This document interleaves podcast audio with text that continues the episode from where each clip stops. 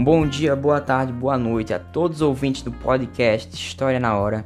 E hoje nesse episódio que contaremos com a participação minha, minha mesmo, de Carlos Gabriel, em que falaremos a respeito do Brasil colonial e também da chegada dos primeiros povos à América.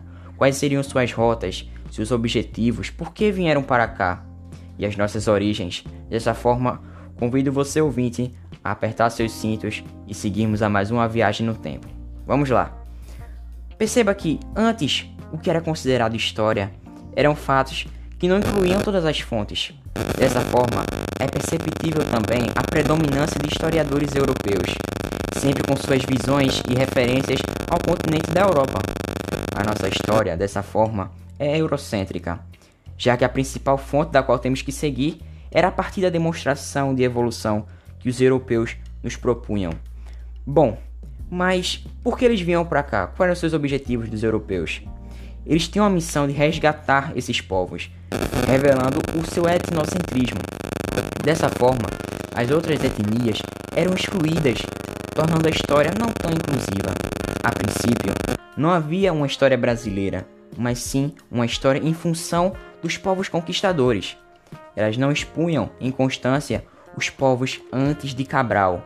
Dessa forma, chegamos à seguinte pergunta: Onde fica o Brasil na história? Perceba que o Instituto Histórico Geográfico, na época de Dom Pedro II, deu autonomia à transmissão do conhecimento histórico, mas ele era eurocêntrico. Perceba que essa palavra, eurocentrismo, está sempre em pauta. Dessa forma, nossa história começa a ser contada tradicionalmente a partir do ano de 1500, mas perceba que isso é uma convenção histórica arbitrária, já que se baseia no ato de dominar, de conquistar. Bom, já que eu estou falando de dominar, conquistar, contato entre os povos, é possível falar que este último é considerado como o mais fácil de ocorrer. O primeiro deles foi considerado mais fácil de ocorrer. Acredita-se que antes de Cabral, outros desbravadores já haviam chegado aqui. Mas qual foi a fonte para guiar esses estudos? Pero Vaz de Caminha foi o escrivão que veio junto a Cabral, registrar tudo. Perceba que essa palavra registrar busca por fontes escritas. As pesquisas atuais demonstram que eles não chegaram aqui por acaso. Bem, esse registro teria que voltar ao rei. Ele demonstrava uma parte litorânea com muitas riquezas, além dos povos que aqui viviam dependerem da salvação de Deus. Assim, inicia-se um processo de devastação da cultura indígena. Aí está outro problema. A palavra índio. Perceba que ela é muito comum em nosso dia a dia, mas ela tem uma conotação um pouco preconceituosa, já que ela desconsidera a verdadeira origem desses povos. Vamos lá. Retomando o primeiro conceito que eu te falei no vídeo, os grandes fatos históricos eram as únicas coisas que corriam na história. Não havia a percepção de todos que todos poderiam fazer a história, eu, você. A historiografia desenvolveu-se bastante, tendo em busca diferentes fontes históricas. A maioria dos povos que viviam aqui não dominavam a escrita. Hoje, ela busca a análise de outras fontes, como pinturas, além de considerar as fontes orais. Bem, essas fontes orais sabemos que era comum a transmissão da história através delas, já que os relatos dos pais, antepassados, serviam de fontes históricas, de conhecimento. Bem, mas sintetizando tudo isso, antes dos portugueses, existiam povos com culturas organizadas, existia o eurocentrismo. Os portugueses vieram para cá visando a sua superioridade, já que eles tinham níveis de tecnologia e industrialização mais elevados. Além disso, a ciência era um meio para desenvolver a sociedade. Bem, só chegaremos a uma sociedade desenvolvida quando atingir a ordem em progresso, isso é verdade? Bem, essa era uma ideia do positivismo, uma linha de pensamento que era muito defendida por esses desbravadores. Percebemos que nesse período colonial, o período pré-cabralino, antes de Cabral, os espanhóis, holandeses chegaram aqui. Mas por que ninguém tomou posse? E foi justamente os portugueses. Existia o Tratado de Tordesilhas. Portugal foi o primeiro país, Estado-nação, que se tornou um reino. Havia os nobres, os, os fidalgos que financiavam tudo. Além disso, o mapa era um objeto extremamente caro. Quanto mais terra, mais colônias. Isso gerava cada vez mais dinheiro. Dinheiro. Além disso, existia uma bula coetera que deu prioridade a Portugal, que protegia essas novas terras. Tinha que ser, ter uma certa proteção sobre elas.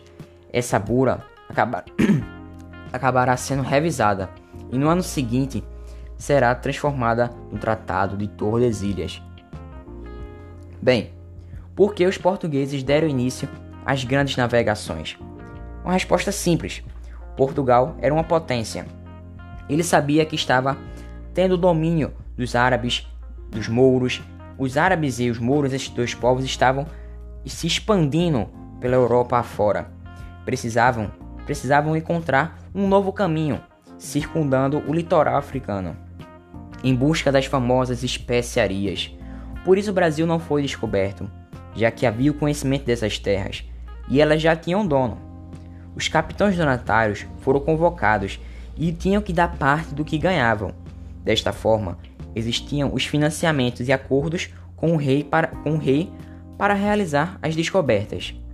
Existiam pessoas especializadas em fazer mapas. Eles eram feitos às escondidas e ficavam guardados para aquele país existindo uma corrida para descobrir as terras. E voltando ao que eu te falei anteriormente, a história é eurocêntrica. Quero que isso fique bem fixo na sua mente. A história não passa a existir após a chegada dos, dos europeus, dos portugueses, somente brancos. Elas, essa história ela exclui as outras etnias, já que é o etnocentrismo.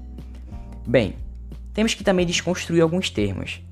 O termo índio não é correto, como eu te falei, já que nem todos vivem em florestas, ocas, como, como todos pensam na maioria. É uma condição de cultura em que tem-se a consciência de preservar suas origens, por isso a importância do seu autorreconhecimento. Dessa maneira, as outras fontes históricas eram excluídas. A história positivista pensava que os indígenas não atingiriam o desenvolvimento, Somente entrava na história os povos que sabiam escrever, as fontes escritas. A história era apenas contada por grandes eventos históricos, quando na verdade a todo momento fazemos história. E isso eu acabei de falar. Podemos ser é, protagonistas ou coadjuvantes da história.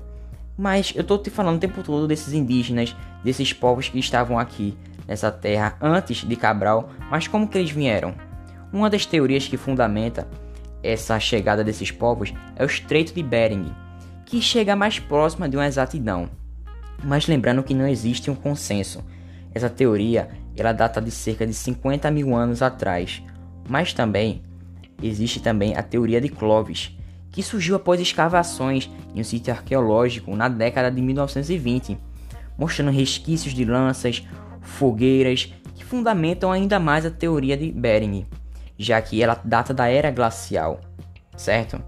Quando o estreito, que é uma, uma área marítima, ele estava num período de congelamento em que esses povos migraram para aqui a América.